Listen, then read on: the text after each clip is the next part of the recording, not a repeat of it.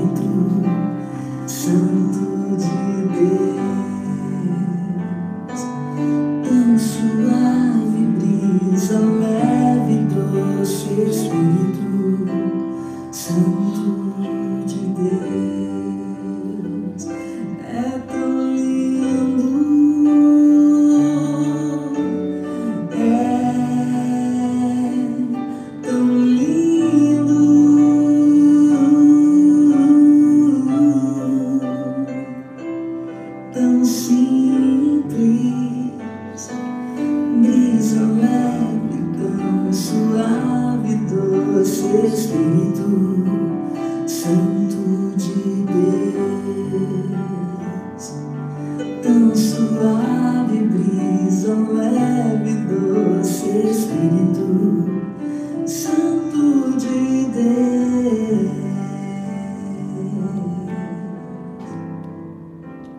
Vinde Espírito Santo, enchei os corações dos vossos fiéis e acendei neles o fogo do vosso amor criado e renovareis a face da terra.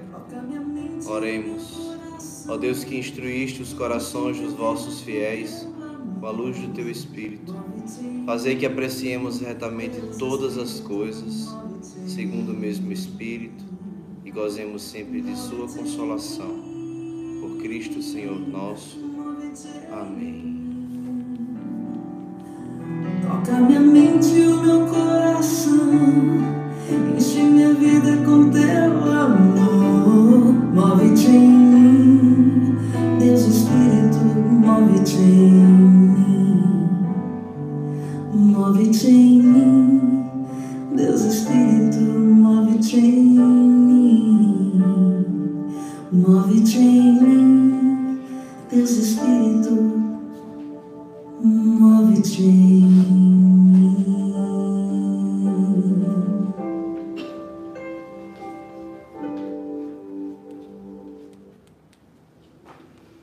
Dia, meus irmãos. Hoje a live vai ser comigo, né? Nosso pai fundador encerra a missão em Ter Fé em Manaus. Essa missão não só pastoral de visita, né? está em unidade com as casas de missão aqui na Amazônia, mas também com enxergos que realizamos em Tefé, né? Retorna para João Pessoa, mas vai seguindo os seus caminhos, né? os caminhos que Deus colocou na vida dele. E enquanto a gente rezava as laudes, as irmãs conduzindo as laudes aqui, a gente meditava um, um texto de São Leão Magno e muito me chamou a atenção, porque ele estava rapidamente se organizando para ir, e a gente escutou os seus passos, se organizando e tudo. E me veio muito forte quando São Leão Magno fala assim: Feliz então a pobreza que não se prende ao amor das coisas transitórias.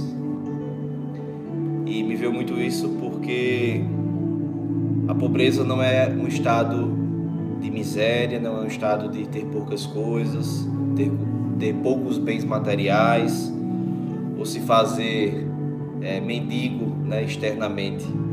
Mas a pobreza ela vem de um estado de alma, quando a gente não se prende a coisas nem pessoas.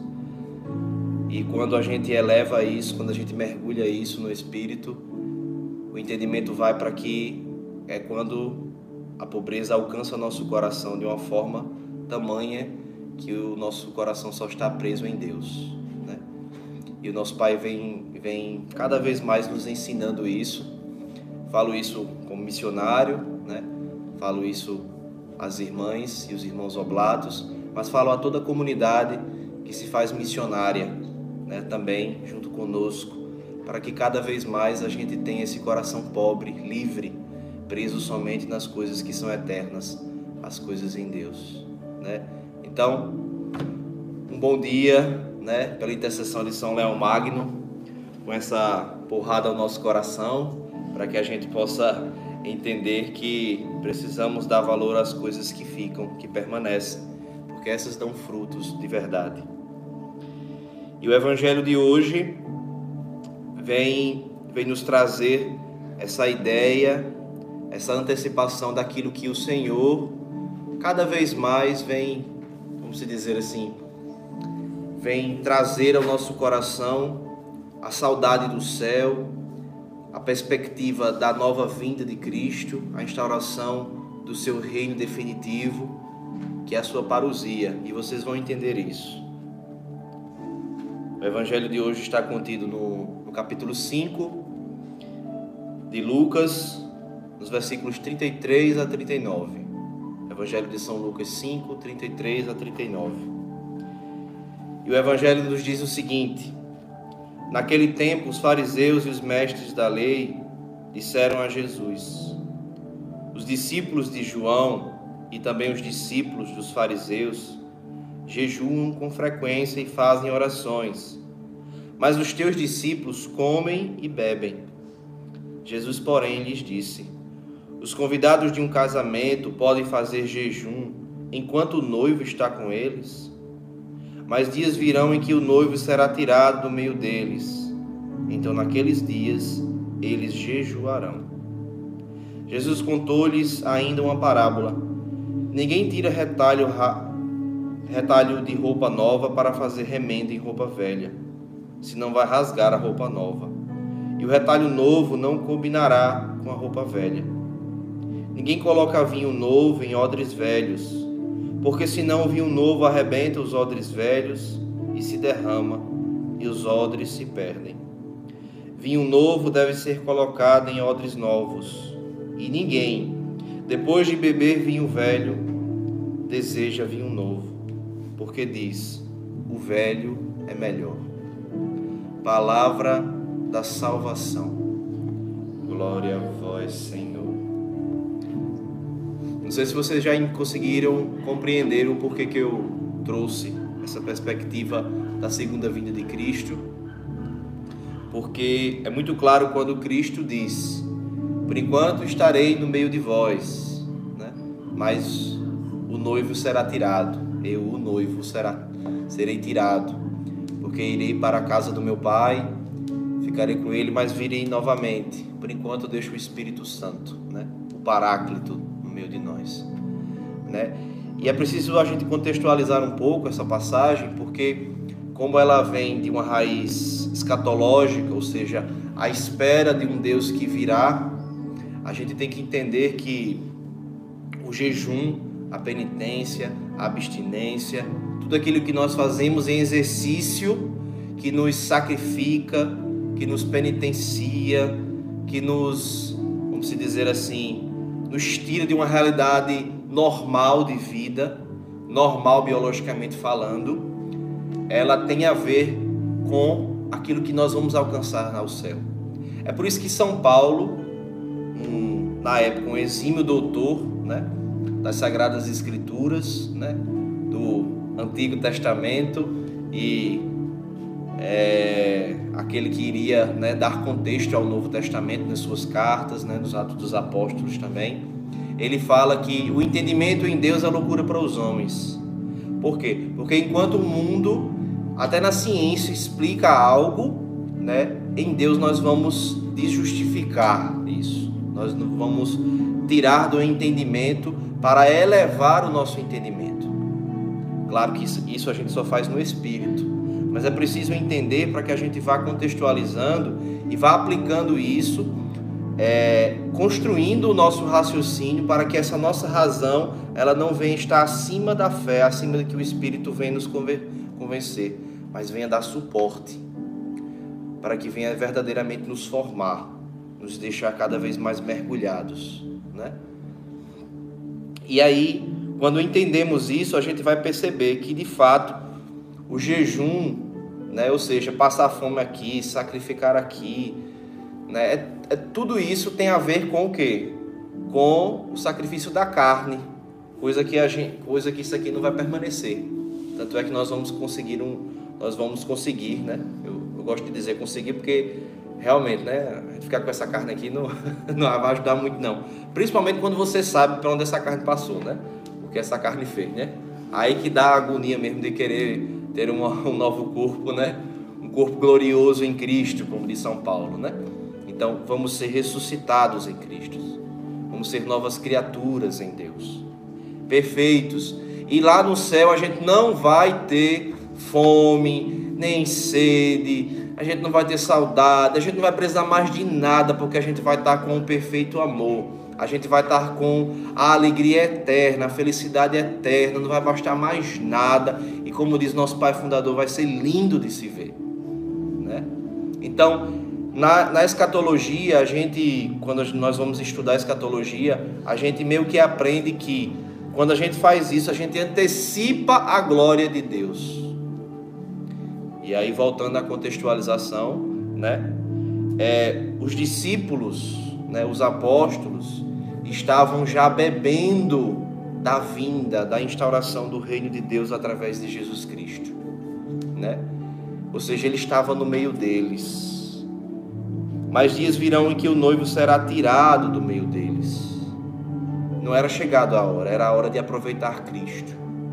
É por isso que a gente tem que entender os momentos certos de fazer as coisas, né? Por isso que Eclesiastes vai dizer: tem hora para comer, tem hora para beber, tem hora para fazer aquilo, tem hora para fazer isso, né? Porque senão a gente vai estar sobrepujando a fé, sobrepujando a vontade de Deus e vai estar querendo fazer do nosso jeito com os nossos gostos, né? E a gente não pode estar submisso a isso.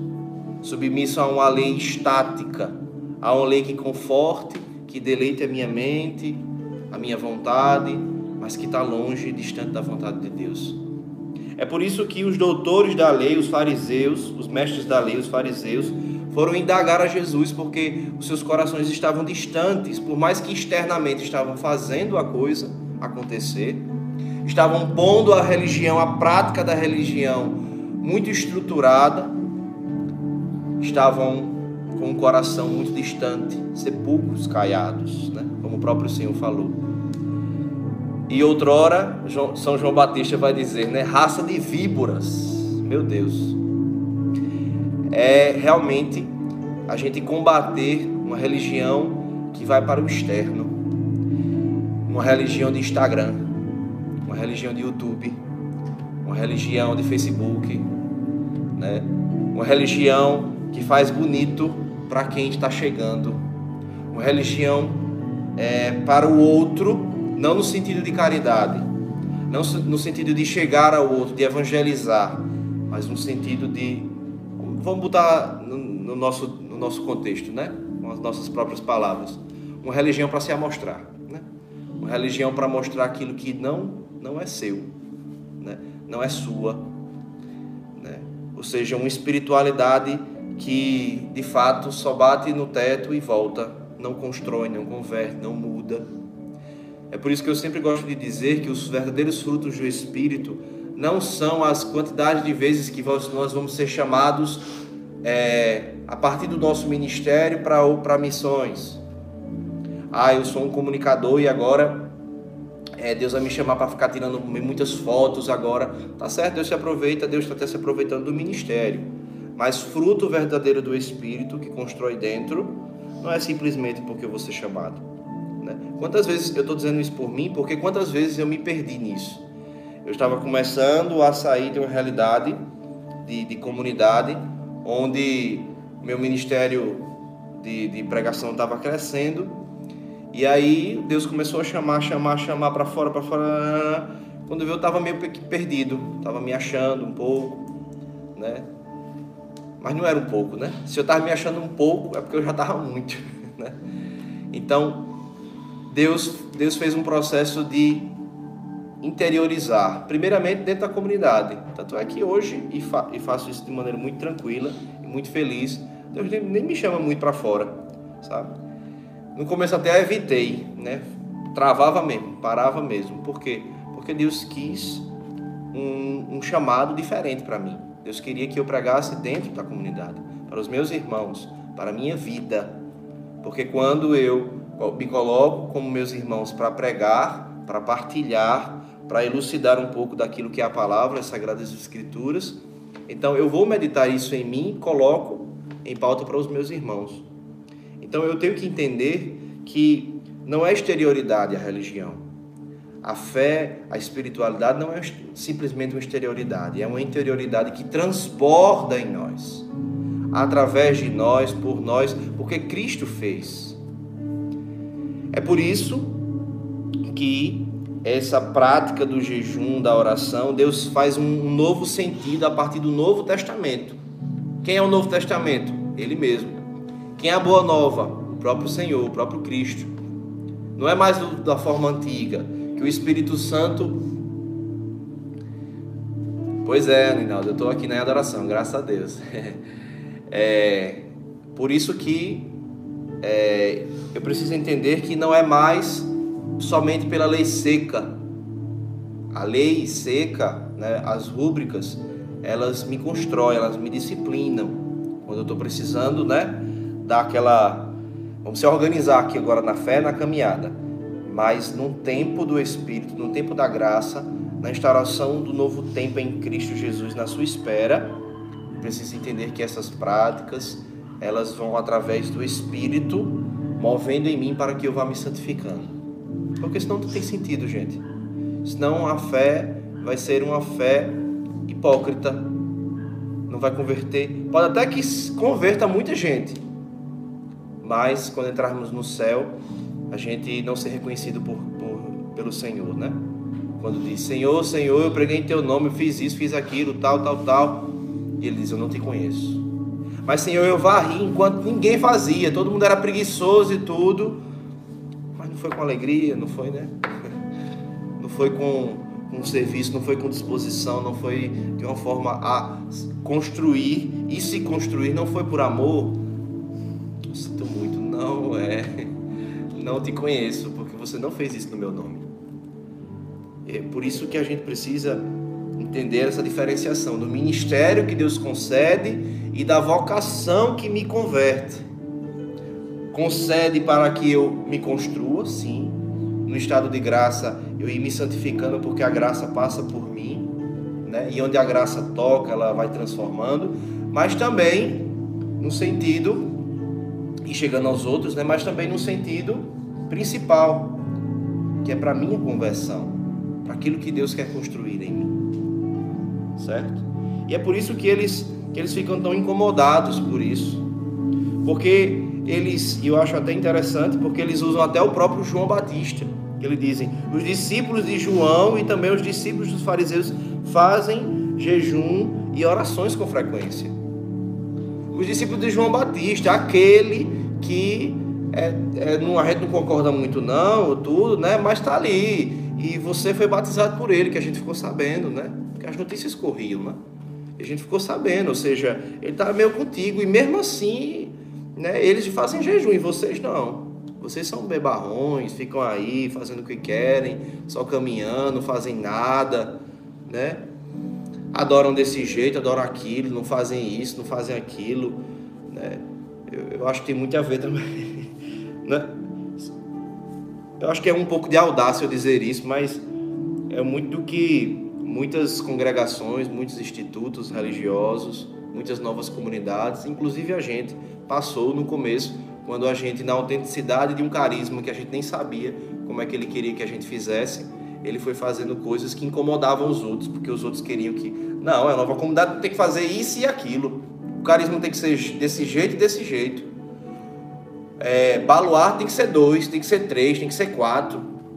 O lema do carisma não pode ser só uma frasezinha, adorar e servir com alegria, não. Tem que ser adorar e servir com alegria, porque Jesus Cristo é alegria e não sei o que, não sei o que, não sei o que, não sei o que. Amém. Quase a fundamentação teológica, né? Porque as pessoas queriam taxar o mover do Espírito conforme as suas diretrizes. Peguem o mandamento de Deus, as rubricas, a lei do Senhor, que é viva, que o próprio Senhor constituiu e a transformam secas. Transforma a lei de forma seca. Utiliza ela de forma seca. Né? Enquanto que o Senhor fazia nova todas as coisas. E a autenticidade e o carisma vai justamente por aí. De um espírito que move a gente de um jeito que a gente nem espera. Né? Eu acho muito interessante isso porque é, Dom Henrique Soares, um bispo que morreu né, recentemente, alguns anos atrás, ele diz uma coisa muito interessante. É, ele fala inclusive sobre as novas comunidades e os novos institutos que são criados dentro do seio da igreja. Ele fala: graças a Deus o Espírito Santo não pede licença. Ou seja, os diáconos, os religiosos, os padres, os bispos, o Papa não está acima do Espírito Santo. Eles não têm controle sobre o Espírito. Eles precisam ser dóceis ao Espírito. Gente, o que eu estou falando aqui é, não é uma audácia, não. É o que a própria igreja nos ensina. Né? Tem até um, um, um documento da igreja, do Papa Francisco, que é Io Venecite Ecclesia, ele fala uma coisa muito interessante que os bispos precisam estar dóceis ao mover do Espírito neste novo da modernidade, novo, não com essas palavras, né? Mas nesse contexto, a esse novo mover, essa nova ação do Espírito Santo no seio da igreja. É diferente. O Espírito Santo não está estático há, há, há 10 anos, há 20, há 100, há 500 anos atrás, não, gente. É novo. Claro, firmado na tradição, na condução do magistério, arraigado nas escrituras, mas nova, nova ação, um novo, um novo da vida de cada um daqueles que vivem, mas daqueles também que bebem, daqueles que precisam. É por isso que a gente tem que entender que quando estamos com Cristo, precisamos aproveitar o Cristo. Quando Deus faz nova todas as coisas, precisamos aproveitar esse novo nas nossas vidas porque senão o tempo vai passar e a gente vai perdendo a oportunidade de estar na presença de Deus. O tempo vai passar e a gente vai perdendo a oportunidade de se firmar, de mergulhar cada vez mais profundo. Ontem, o Evangelho me chama muita atenção quando, quando Pedro né, é chamado por Jesus que ele precisa ir a águas mais profundas. Né? É, me chamou muita atenção porque assim precisa ser alguma coisa latente em nós, buscar sempre algo novo, algo novo, algo novo. Não no, no, numa soberba de que eu preciso ser melhor, preciso ser melhor, preciso ser melhor na fé. Não, quanto mais simples, quanto mais humilde eu sou, grande me farei diante do Senhor. E, mas nunca acima do Senhor, pequeno diante do seu senhorio. Mas eu preciso entender que mover de Deus de maneira simples, né, precisa ser algo que deve ser aproveitado. Já pararam para pensar o porquê que é quanto mais tempo passa, mais difícil a gente vai é, desvencilhando das coisas que a gente já viveu na vida? Porque não é brincadeira não.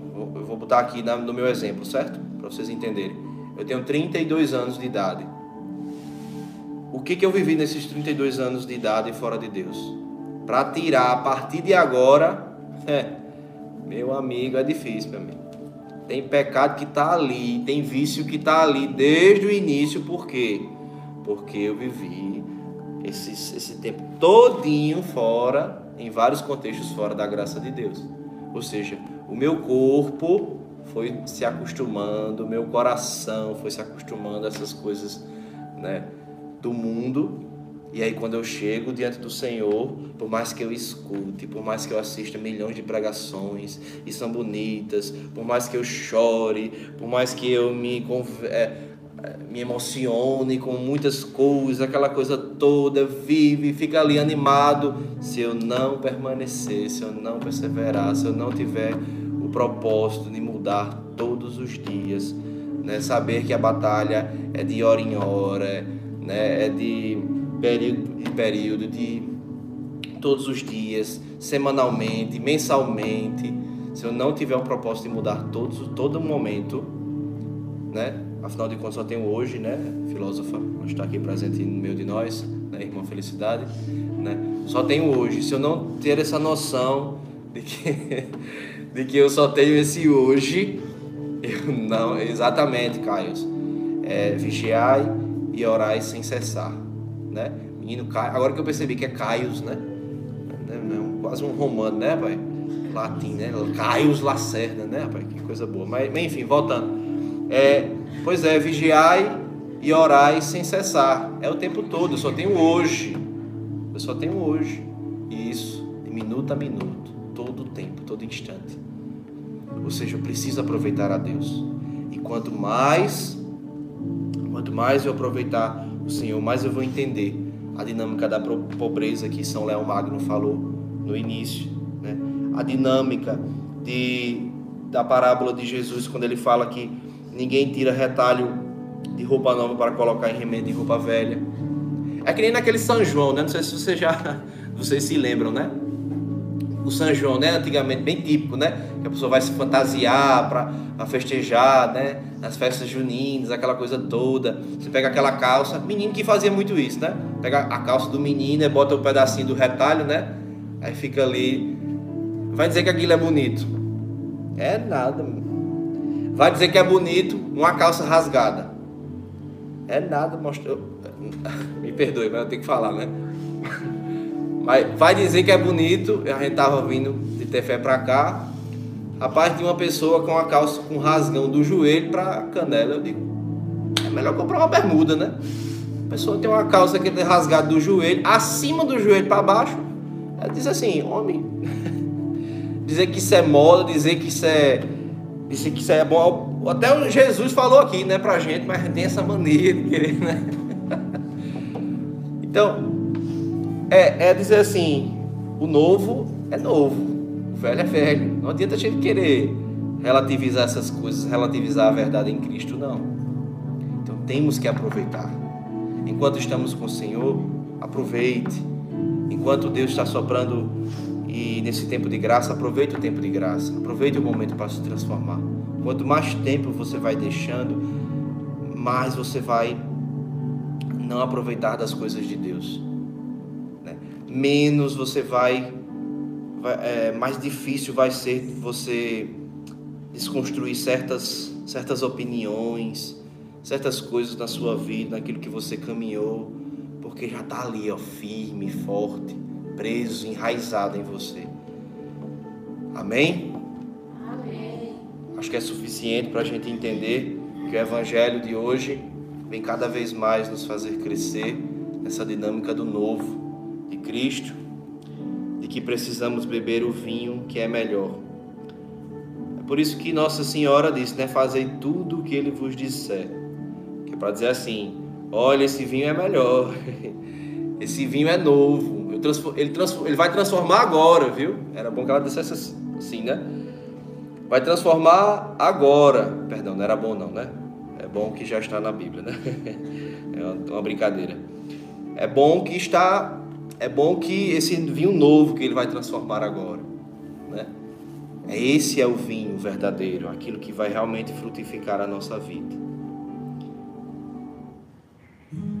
Eu queria encerrar com vocês nessa dinâmica de um Deus que é simples, de um Deus que é, sabe, sopra leve, suave, sola de, é, sopra de forma consoladora nas nossas vidas e com seu terno amor vem cuidar de nós, vem verdadeiramente tocar o nosso coração na medida certa, para que a gente não se desespere, não se angustie, não crie ansiedades, não se decepcione tão facilmente, para que a gente transforme na verdade, num passo de cada vez mais num passo firme em Deus